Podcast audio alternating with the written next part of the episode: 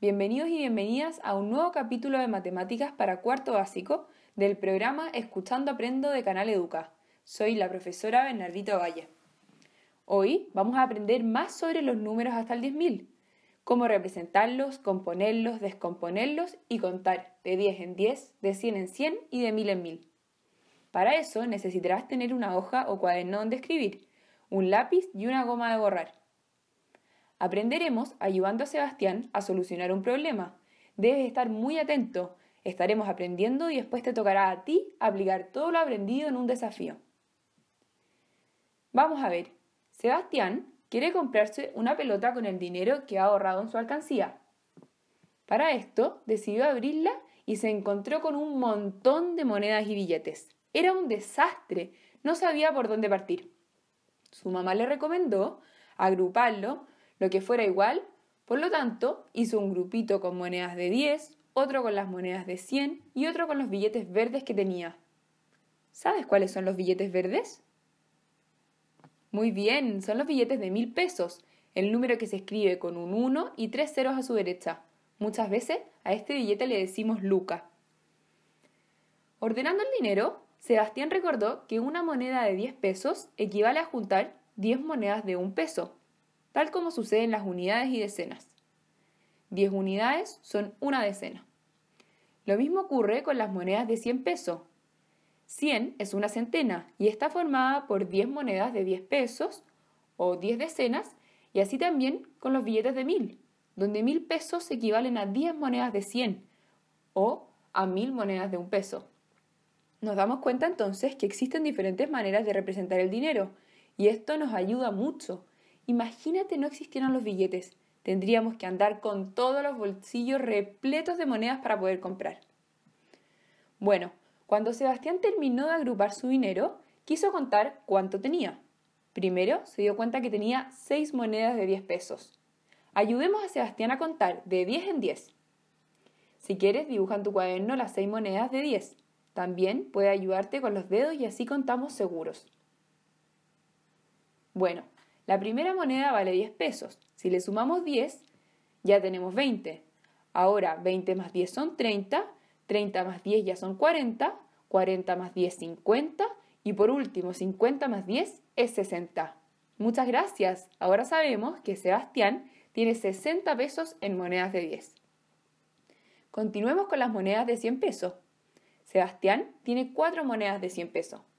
Dibújalas en tu cuaderno si quieres o ayúdate con los dedos. Vamos a contar de 100 en 100. La primera moneda vale 100. Sumamos 100 más y tenemos 200.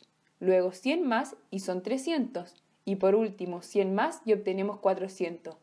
Perfecto. Si te fijas, ¿qué dígito cambió al sumar de 100 en 100? Muy bien. El único dígito que fue aumentando es el de las centenas, ya que los demás son ceros y se mantienen al sumar. Solo nos queda sumar los billetes verdes de Sebastián. Tal como dijimos antes, estos billetes representan mil pesos cada uno.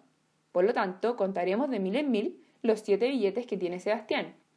Comencemos. Tenemos mil. Si sumamos mil, ya son dos mil. Luego, más mil, tenemos tres mil. Más mil, tenemos cuatro mil. Más mil son cinco mil. Más mil es seis mil. Y más otros mil son siete mil. Muchas gracias. Así nos damos cuenta que Sebastián tiene 7 mil pesos en billetes de mil. Ahora debemos hacer el conteo final. Te invitamos a ir registrando en tu cuaderno u hoja. Sabemos que en monedas de 10 pesos contamos que Sebastián tenía 60 pesos. ¿A cuántas decenas corresponde? Muy bien, son 6 decenas. Este número es un 6 y un 0 a su derecha. Regístralo.